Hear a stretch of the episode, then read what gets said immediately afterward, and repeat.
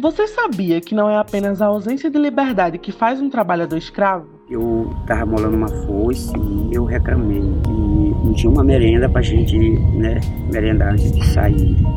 E aí ele foi e me disse assim, se tu tá olhando meu chiqueiro de porco? Digo, eu tô. Ele disse, esse porco tem mais valor do que vocês aqui dentro. Eu não me dava conta que eu estava sendo explorado. Estava trabalhando, não tinha o conhecimento que eu estava sendo escravizado. Nós sabíamos que o trabalho era ruim, mas não sabia que existia outra solução. Que a gente pensava até que ali era porque Deus queria que a gente estivesse ali, então tinha que ser daquele jeito. Segundo o artigo 149 do Código Penal Brasileiro, condições degradantes de trabalho, jornada exaustiva, trabalho forçado e servidão por dívida são elementos que caracterizam o trabalho análogo à escravidão. Eu nunca chegou a acontecer comigo, mas alguns amigos desmalhavam no, no trabalho, de fome. Era, se nós fossem três, ele botava três sardinhas, uma para cada. Esse era o almoço de lá que a gente tinha que almoçar, né?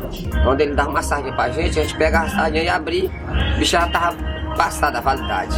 Pra mim era um pesadelo ali, não era um pesadelo. Tinha uma pessoa que estava com dois anos e não conseguia ir em casa visitar a família porque todo o tempo estava devendo nunca pagava. Nos dias de hoje, o trabalho escravo está no detalhe, no zíper da calça colocado pelo imigrante, na criança que vende bala no farol, na faxineira que oferece seu trabalho em troca de comida, ou até no entregador e no motorista que, por necessidade, abre mão de todos os seus direitos para trabalhar em aplicativos de grandes corporações que não pagam direito e não dão benefícios. Os auditores fiscais estão procurando agora fazendas mais distantes dos centros urbanos porque normalmente nessas propriedades mais afastadas, mais isoladas, é que o trabalho escravo e o trabalho infantil acabam se tornando mais frequentes. A gente também chama isso de sobreviver. Eu mesma comecei a trabalhar aos seis anos de idade. Na época, eu ajudava minha tia a vender lanches na rua. Eu sou Larissa Soares e estou aqui com Raíssa Rocha e Raudney Santos no terceiro episódio do nosso podcast Socialogando, para tratar sobre escravidão e exploração na era da plataformização. E para conversar com a gente sobre o assunto, convidamos Siddhartha Soria e Silva. Ele é professor do Departamento de Sociologia da UFPE e coordenador do Observatório do Mercado de Trabalho de Pernambuco Pernambuco. Olá, professor Siddhartha, seja bem-vindo. Olá, Larissa. Olá, Raíssa, Aldney, obrigado. É, acho que a melhor forma, professor, de começarmos nosso programa hoje é fazendo uma rápida retrospectiva histórica. De uma forma geral, o que foi o sistema escravista brasileiro? Ah, bom, o escravismo no Brasil foi parte da experiência histórica pela qual né, você tem o surgimento da, daquilo que a gente chama de Brasil. Né? Então, o, o, Brasil, tal como a gente conhece, hoje é, se origina dessa fusão aí né, entre povos africanos, povos americanos e europeus, mas num contexto específico da expansão comercial colonial europeia. Então, é, é ele nasce já em função desses interesses da coroa portuguesa e já no âmbito enfim, daquela disputa entre estados que vão surgindo na Europa nós temos a expansão colonial, né, a descoberta pelos europeus né, da, do novo mundo, novas terras e possibilidades de ganhos. Então, daí você tem portugueses vindo para cá, né, os espanhóis indo para o restante da América Latina e, inclusive, uma parte da América do Norte. E a escravidão deve ser entendida dentro desse cenário, né, uma vez que você tem aqui o país surgindo como um empreendimento comercial. Né? Então, né, o Brasil colônia, ele, ele, é um, ele é um empreendimento comercial, né, econômico. Então, como tal, ele existe dentro da lógica das relações entre colônia e metrópole né, para cumprir um fim econômico. Então, o fim econômico aqui né, no início, aí a gente tem os ciclos né, de commodities, que quer dizer, produtos é, é, que, tem, que tinham um valor elevado do mercado internacional daquela época. Enfim, no início foi para o Brasil, mas depois logo veio o açúcar, café, o ouro. Então, a escravidão, né, ela tem que ser entendida nesses termos. A vinda dos, das pessoas escravizadas da África para cá cumpre esse papel, então, de fornecer força de trabalho, para poder levar adiante esses projetos de exploração econômica, mas a, o próprio transporte em si, a própria vinda das pessoas escravizadas já era também um negócio. uh, um negócio com vidas humanas, né, que eram então consideradas propriedades, não eram considerados sujeitos, né, e sim posses, né, daqueles que os compravam e vendiam para fins produtivos. Né? Então, assim começa a escravidão no Brasil, que aí vai durar formalmente até a assinatura da Lei Áurea, aí já em fins do século XIX, então você tem aí quase 400 anos de experiência de escravidão, né, em toda a região brasileira, né, em toda a nação, e, e aí isso, na verdade, vai dar um, uma espécie de padrão, um, um, é um pecado original por meio do qual o trabalho no Brasil vai ficar marcado, né, em grande medida, até hoje. Estou querendo dizer o que com isso? Né? Para, inclusive, lembrar alguns, alguns pensadores né, como Caio Prado Júnior, entre os clássicos, o Gilberto Freire, em alguma medida, embora ele tenha um enfoque diferenciado, uh, o Gessé de Souza, recentemente, enfim. Né?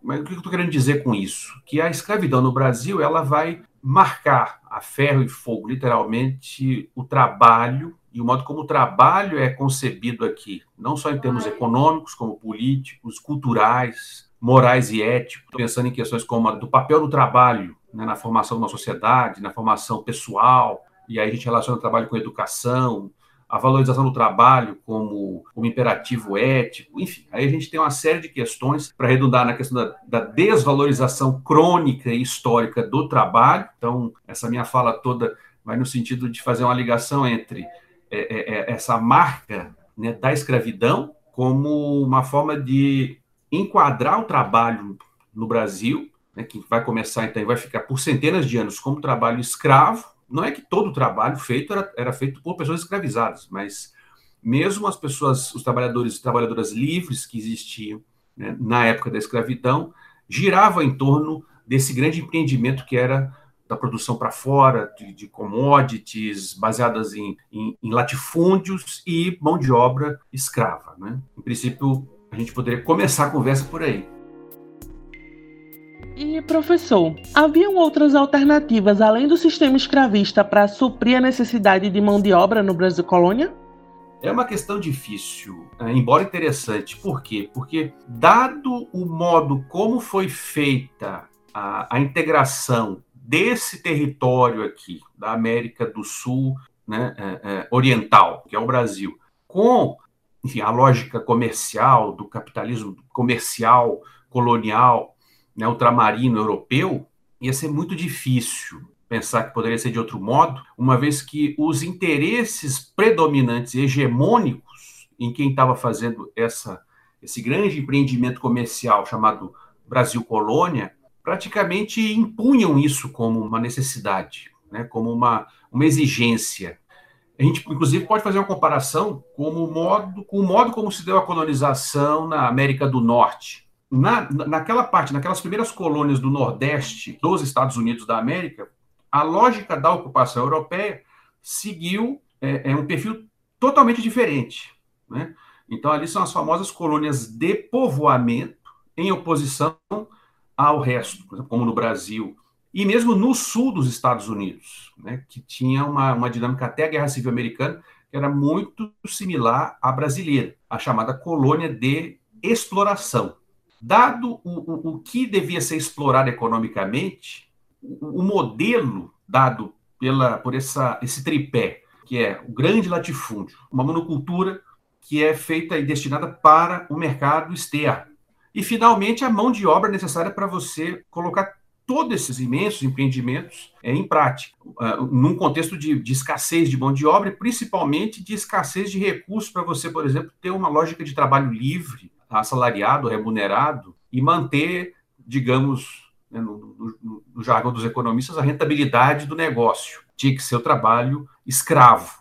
Para fechar a tua pergunta de um modo mais sucinto, só se a, a, a intenção fundamental né, do, de quem veio para cá, né, dos estrangeiros que aqui chegaram, fosse outra que não a que moveu né, portugueses, e, e nos nossos vizinhos aqui, espanhóis. Né? em que a lógica não era de povoar para construir, fazer florescer uma nova sociedade, novas comunidades. Isso veio como um efeito colateral, mas o, o objetivo principal era o de arrancar todas as riquezas que pudesse arrancar do solo e, para isso, usando fartamente mão de obra escrava. Além dos movimentos abolicionistas, professor, que se fortaleceram no século XVIII, quais outros fatores motivaram o fim da escravidão no Brasil? Então você tem uma série de fatores, sendo os principais né, a luta pela abolição, um, uma, um, uma exaustão do sistema político e econômico imperial. A Guerra do Paraguai, inclusive, influenciou bastante nesse desgaste né, político, esse desgaste né, da, do, da figura do império, do prestígio, né, que até então ele tinha né, na sociedade brasileira, pressões externas decisivas, sempre, né, no caso, as pressões né, do Império Britânico, que já estava numa lógica de implantação de mercados né, mundo afora, para poder escoar sua produção industrial, que estava cada vez maior, e para isso né, era necessário você ter, em vez de grandes extensões de territórios ocupados por, por trabalhadores e trabalhadoras escravizados, né, pessoas que ganhassem salários e pudessem consumir. E é interessante, inclusive, ressaltar o seguinte: como o capitalismo ele, ele, é, ele é elástico no modo como ele vai se desenrolando historicamente. Alguém pode pensar, poxa, mas é, ele acabou de falar que é, é, é a, o, o Brasil do trabalho escravo nasceu como empreendimento comercial né, no âmbito um capitalismo comercial. Então agora ele virou um entrave a isso. Em certo sentido, sim, porque também vão mudando os interesses, né? A composição de forças entre né, as burguesias estrangeiras, os interesses nacionais de outros países. Mas, enfim, né, a, a, crise do trabalho escravo coincide com a crise do império, né, com a crise da economia escravista, e que né, era função aí de pressões internas né, políticas, culturais, né, morais e pressões externas de natureza econômica também, principalmente os ingleses. Professor, após esse, esse momento de abolição, né, o trabalho livre e assalariado do Brasil ele, ele ganhou espaço, né, mas mesmo depois dessa conquista, as condições de trabalho elas ainda continuaram precárias e muitos escravos aforreados, eles é, sem condições para sobreviver e sustentar a sua família, eles acabavam voltando né, para o local onde eles eram uhum. mantidos como escravos em busca de trabalho para sobreviver mesmo. Né? E, e, pesquisando um pouco sobre esse assunto, a gente viu algumas matérias né, que falavam que muitos trabalhadores que foram resgatados né, de situações de trabalho escravo, eles acabavam retornando né, aos seus antigos patrões porque eles não tinham como sobreviver né, e eles voltam a essa, essa condição. Né, mesmo a gente vivendo numa sociedade como a gente vive hoje, em pleno século XXI. Por que o senhor uhum. acha que isso ainda acontece, tal como acontecia antigamente? O Rodney, é, isso acontece porque é, é, a estrutura social, política e econômica que, que foi construída sobre o trabalho escravo mudou pouco. E durante muito tempo ela permaneceu basicamente se autorreproduzindo. Né? Então, imaginem, né, é, se o, o, empreendimento baseado em agricultura de exportação, latifúndio e trabalho escravo, é, ele ocupa quase toda a extensão do território, que espaço você vai ter para desenvolver outras formas de sociabilidade, de sobrevivência, de relação com a terra, de produção, ficam muito limitadas. O grande empreendimento colonial, o que o Caio Prado Júnior chamava de, de sentido da colonização, os pilares dele ainda e durante muito tempo permaneceram quase intocados e até hoje, em grande medida, apesar das muitas mudanças que nós né, é, sofremos ao longo dos últimos 150 anos, temos ecos poderosos que vêm dessa lógica ainda. Então vejam, eu estou falando aqui de escassez de terra, uma vez que a terra aqui no Brasil, a propriedade é concentrada nas mãos de grupos pequenos de pessoas. Nós temos uma abundância de mão de obra agora, porque justamente um fator se desdobra do outro. É, é, se todas as terras estão ocupadas e o Brasil, até os anos 50, 60, foi uma sociedade principalmente agrária, onde ficam essas pessoas? Onde ficavam essas pessoas? Como é que elas podiam se virar para sobreviver? Então, as opções são muito restritas. O que você vê de movimentos de luta pela terra, e o MST é, é, é, é apenas a expressão histórica mais recente deles, já existiram outros do passado, e se você for né, pensar em é, é, não apenas na questão estrita da luta pela propriedade é, ou pela democratização da propriedade rural. Estou pensar em outros fatores também. Você tem revoltas populares que permearam o Brasil né, no século XIX, século XX, o próprio banditismo social. Pense, por exemplo, em Canudos. Canudos a gente poderia pensar que não existiria, provavelmente, num, numa situação da terra em que não, não, não houvesse latifúndio porque é justamente da propriedade concentrada que você tem essa exclusão das pessoas da possibilidade de ganharem a vida e o sustento produzido na terra numa sociedade agrária. E são as periferias sociais, né, que começam no campo e depois, quando você tem o um processo de modernização do país, que ainda é uma modernização conservadora em muitos aspectos, a periferia sai do campo e vai para a cidade. Enquanto você não enfrenta a estrutura que explicou durante séculos o trabalho escravo, inclusive a necessidade dele, você não consegue resolver esse nó né, do que fazer com o trabalhador livre. E aí ele acaba se submetendo né, estruturalmente, ganhando baixos salários, trabalhando né, por miséria. Aí a lei da oferta e da procura. Se você tem uma abundância gigantesca de mão de obra, o preço vai, vai embaixo. Né? Então você tem a persistência da desigualdade, da pobreza e da exploração do trabalho. Você acha que essa casa tá justa também para vocês? Tá. Tá? Mas não tem água, não tem luz aqui. Bom, mas é o jeito, né? Tem que para o jeito de sobreviver. A primeira oportunidade que aparece o cara dizendo lá é bom, lá vocês vão ganhar bem, a gente está suposto a tornar acontecer o que vem acontecendo. Não é porque eu quero, não é porque eu gosto, não é porque eu acho bom. É porque a necessidade obriga aqui. Professor, Trazendo um pouco agora o livro Ralé Brasileira, do Gessé de Souza. Ele fala no livro dele que a nossa sociedade ela foi construída é, em detrimento de toda uma classe desprivilegiada e essa, essa classe social ocupada por eles, ela evoluiu totalmente despreparada para o mercado capitalista de alta competição que a gente tem hoje. E por isso, na maioria das vezes, só resta para essas pessoas trabalhos braçais, domésticos e sexuais. Então, assim, o senhor acha que essa desigualdade dessas pré-condições sociais também é um dos motivos para essa perpetuação da precarização trabalhista, isso se é que dá para chamar assim. Sem dúvida alguma, é, é, é, a causa, é a causa principal. Então, quando você tem a libertação do, dos cativos, né, das pessoas escravizadas, sem suporte nenhum, de repente, ó, pronto, tchau, e, e, pega, pega a estrada. Vão, de, saem da propriedade e veem que não tem muita coisa sobrando, para não dizer que não tem praticamente nada disponível né, para poderem eles ganharem a vida. Alguém poderia falar, bom, mas eles poderiam ser reaproveitados agora como trabalhadores livres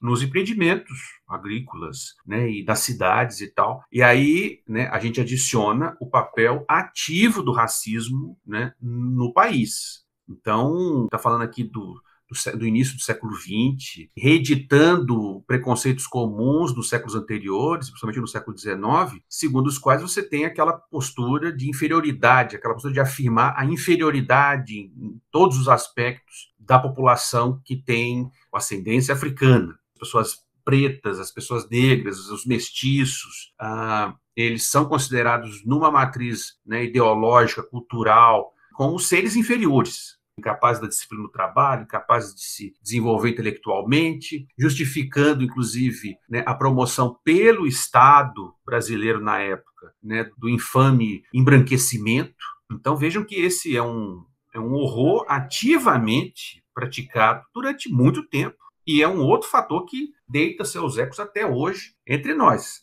E para uma grande parcela da população que veio para cá à força, né, a sua a revelia, foi escravizada, depois foi libertada, mas é, é, sobre a qual ainda pairavam, além de todos esses passivos né, históricos, ainda por cima a, a, a, o racismo oficial das elites brasileiras. Então, aí realmente é, é, é um massacre. O, a pessoa preta, a pessoa negra, é uma sobrevivente, acaba sendo uma sobrevivente no nosso país. Né?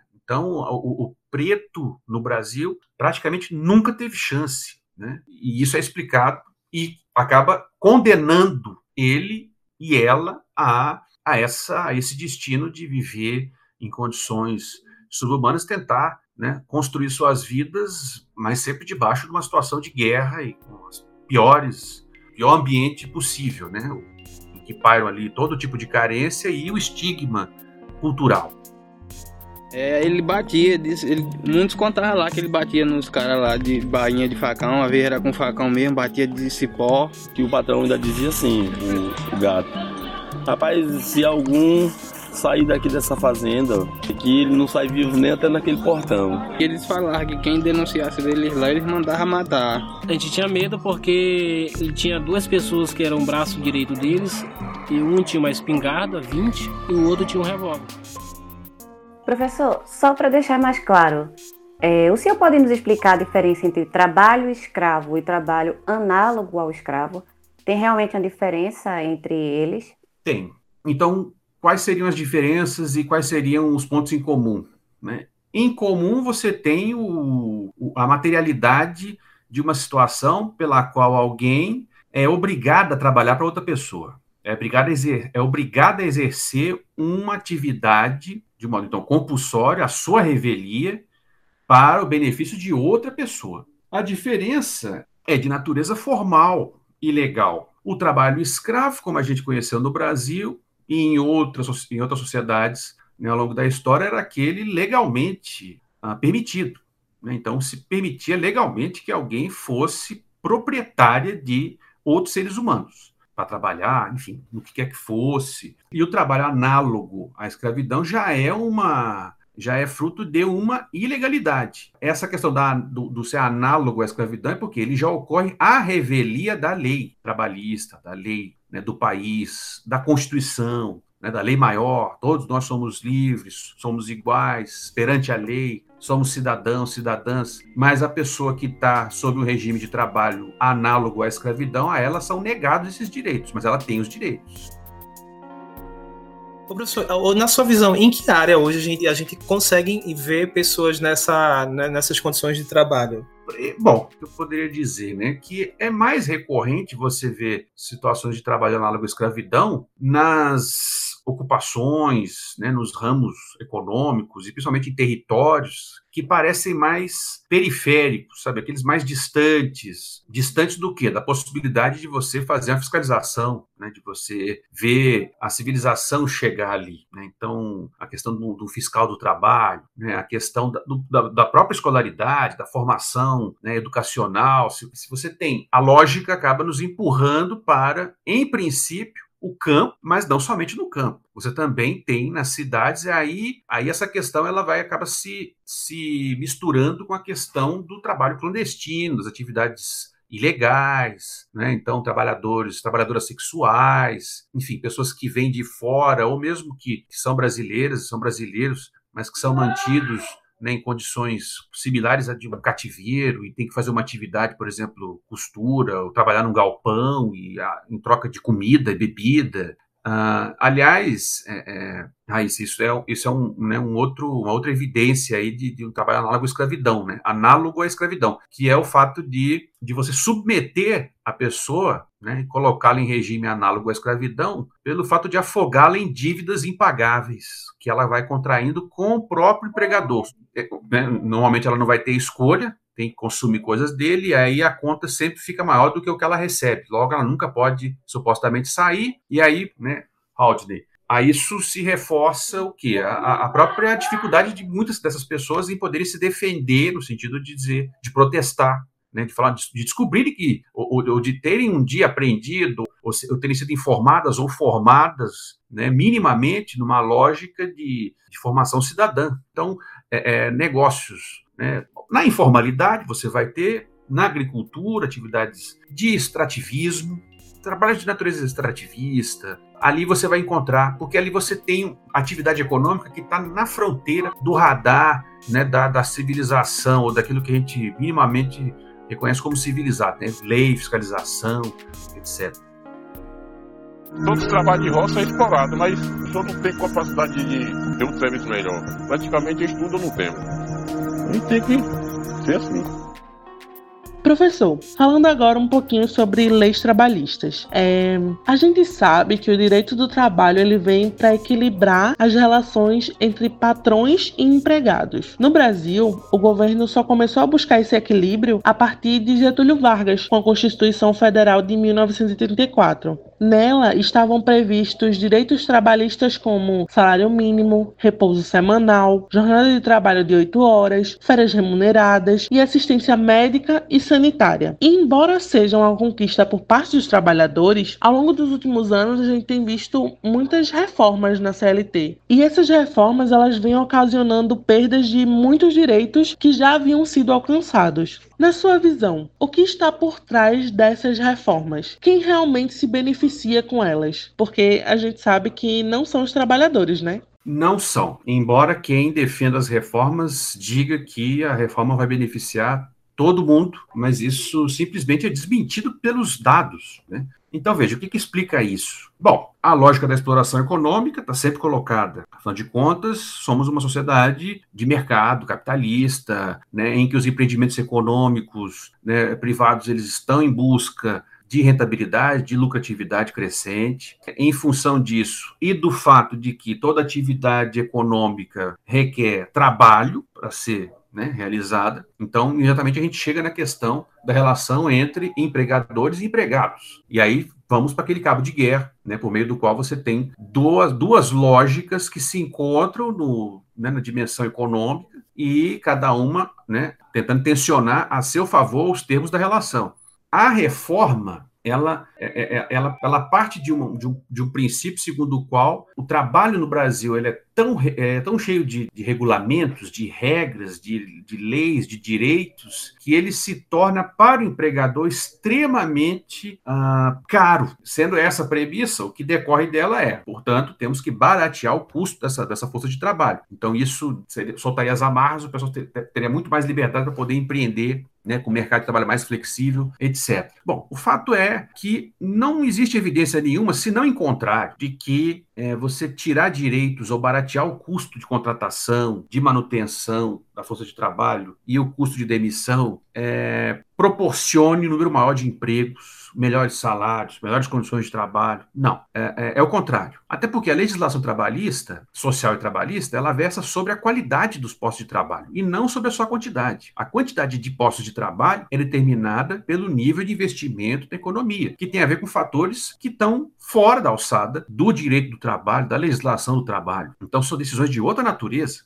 Então, vejam, né? De novo, os ecos do passado. Então, é, é, você tem que explorar e nas, condições mais precárias possíveis para poder aumentar o seu ganho. No caso, você empregador. O trabalhador resiste, mas uma vez que continua aquela situação crônica de, de mão de obra abundante, né, de propriedade agora não só do campo, mas a da cidade também concentrada, propriedade de negócios, propriedade de capitais, então os capitais concentrados, terras concentradas, enfim, todos os meios de produção concentrados nas mãos de poucos. Isso enfraquece estruturalmente a classe trabalhadora. Então, ela está sempre enfraquecida porque está sempre tendo que carregar essa. Tem sempre que tentar fazer a luta numa situação em que você tem uma abundância de, de, de trabalho, né? o que dificulta a resistência contra esse processo de desmonte. Processo de desmonte esse que vai favorecer a concentração de capitais, porque aqueles recursos que, de outro modo, o empregador teria que passar para o Estado,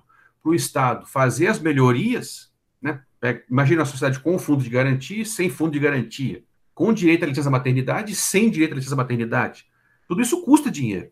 E o Estado, então, tem essa estrutura de bem-estar e tal, precária, porque ela é sempre dilapidada, mas aí você tira o, o afluxo de recursos que vai sair, que sairia da legislação trabalhista e social, e com isso você joga, pessoal, mais ainda na, na informalidade. Então é um, é um longo caminho em direção ao passado que a gente faz com a, o desmonte da legislação trabalhista e social no Brasil e que, na verdade, não cria nada de bom, pelo menos para o conjunto da sociedade, não. Para uma, para uma minoria, sim.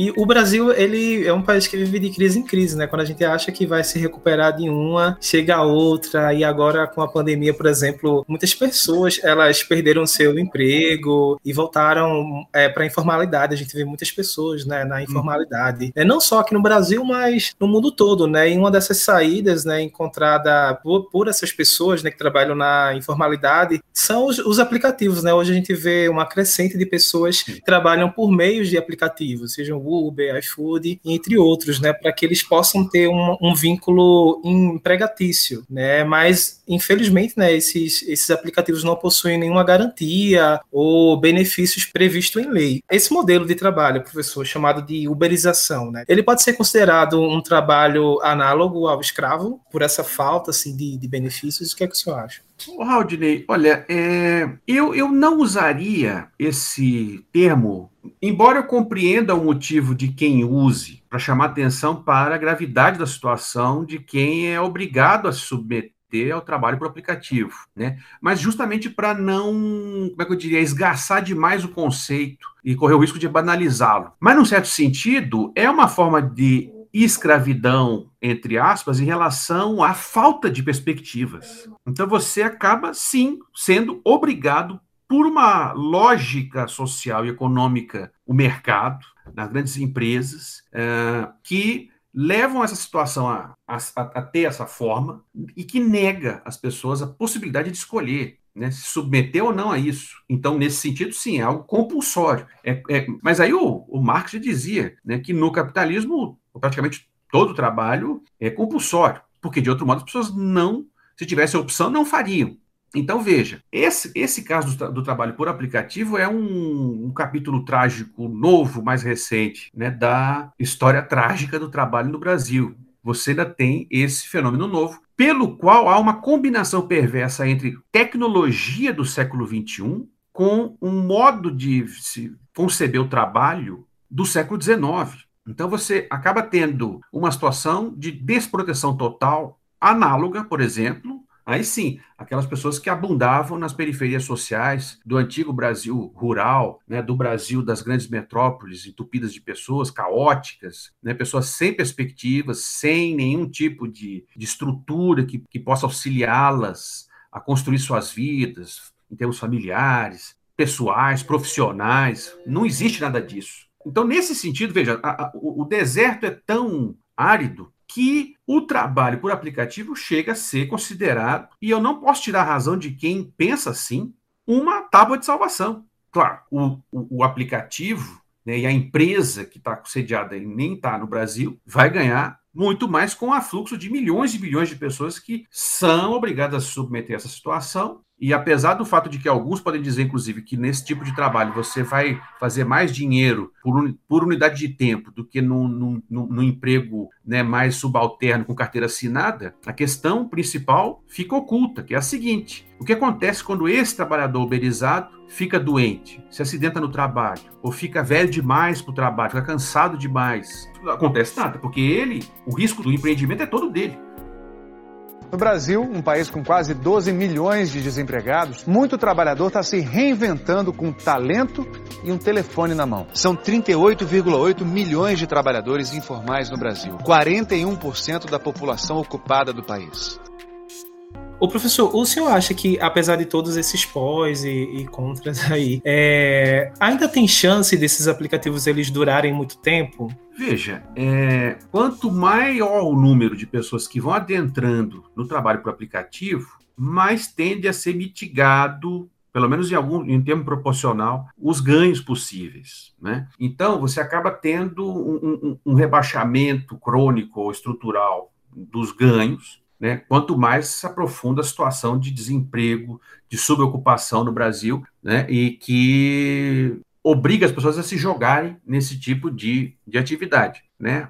Então, assim, é, é, é quase cínico falar em que, que é um benefício, uh, porque, sim, se por um lado ele representa um benefício, de outro modo, não, né, se ele não existisse, né, a pessoa não teria essa opção, por outro, ele também é uma, um sinal justamente da catástrofe porque ele, ele, ele, obriga as pessoas a trabalharem o tempo todo né, para poder ganhar, para poder manter os rendimentos no mínimo necessário. Agora, o que acontece também? Modificações em outras esferas. Eu me lembro agora de uma notícia que aconteceu ano passado do trabalhador de Uber, se não me engano, na Inglaterra, que teve assegurada a, a, por lei que ele possa considerar aquilo como uma ocupação formal e que, consequentemente, obriga a empresa do aplicativo a se responsabilizar por esse trabalhador. É sinal de que nem tudo está perdido. Né? Então, você tem, por exemplo, movimentações de trabalhadores por aplicativo, de moto, os trabalhadores, os motoqueiros que trabalham com aplicativo, começam a se organizar, começam a fazer movimentos, começam a fazer protestos. Isso é, é luta de classes, né? Então é algo normal, inclusive, do, da dinâmica, essa dinâmica conflituosa, contraditória, tempestuosa da própria economia capitalista, né? Você tem um surto de exploração que depois é seguido por um, né, um, muita dor e sofrimento e depois revolta e organização, né? Para tentar fazer frente, colocar um dique ali para, você, você pode explorar até aqui, mas daqui para frente eu tenho que viver também, etc. Né? Então é, é isso, a história fica em aberto nesse sentido. Os trabalhadores de aplicativo fazem jornadas de mais de 12 horas, sem garantia trabalhista, ganham o que o algoritmo determinar e são penalizados pelos atrasos. Para mim isso é desesperador. É a sensação de que a gente está vendo a, o último suspiro antes da avalanche que vai ser o desemprego causado pela automatização de tudo, pela tecnologia que vem para o bem e tal, mas que faz com que uma galera é, não tenha mais função. Você acha que esse, esse modelo ele realmente está impactando nas relações trabalhistas atuais? É, ele está fazendo essas relações mudarem, as leis, por exemplo, é, é, se modificarem por causa desse, dessa uberização do trabalho? Olha, é uma boa pergunta, viu, Larissa? Porque é, eu posso responder que sim, em alguma medida, sim. Inclusive formas de ocupação que é, em princípio, você não poderia relacionar com o trabalho por aplicativo em si mesmo, mas é porque ele vai também introduzindo uma espécie de concepção de trabalho diferente. Por exemplo, dos mais velhos. Os mais velhos pensam ainda em termos de jornada normal de trabalho, jornada formal. Então, isso tudo é, é, é, é embaralhado nessa lógica do trabalho por aplicativo, do trabalho remoto, entende? É, esse trabalho por meta, em que você tem uma liberdade, em alguma medida, para poder construir o seu tempo, organizar o seu tempo, qual o tempo que você vai usar para trabalhar, qual o tempo que você vai usar para descansar, para fazer isso ou aquilo. Mas vê como a coisa vai, vai se embaralhando, né? Então, é, a gente percebe isso, por exemplo, entre pessoas que trabalham com educação, professores, professoras, pesquisadores, pesquisadoras, né? Fica muitas vezes difícil você mensurar ali quando é que a pessoa está trabalhando, quando ela, por exemplo, vira fim de semana,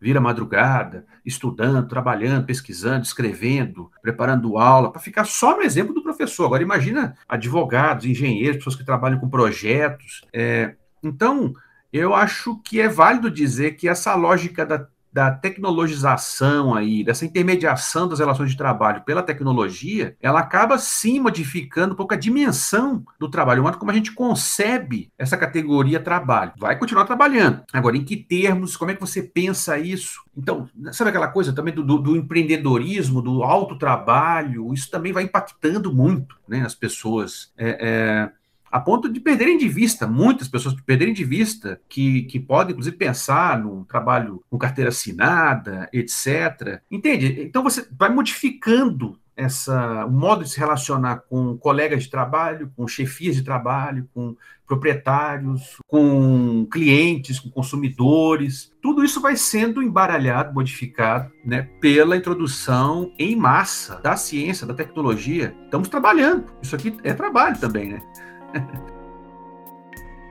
É, professor, já encerrando, Sim. uma última pergunta antes de a gente finalizar o programa. É, fazendo retrospectiva de tudo que a gente falou, a gente sabe que vários são os fatores que levam as pessoas a se submeterem a trabalhos precários ou análogos à escravidão. Mas, na sua opinião, o que pode ser feito não só no Brasil, mas também no mundo, para que essa situação pelo menos melhore? Ô, Raíssa, para responder essa questão, a gente tem que, que, enfrentar questão, uma questão de fundo, que é a seguinte: que tipo de vida a gente quer? Né? É, são, são, reflexões, inclusive, que, que têm um, um, um, alcance maior, porque tem a ver com, com, com, com ideais de vida, de visão de mundo, de visão de sociedade. Sabe? Do, o que, que você gostaria de ver à sua volta? Como você gostaria de, de viver, de ganhar vida, de trabalhar, pressupondo que grande parte de nós tem que trabalhar. Como é que você amarra isso tudo?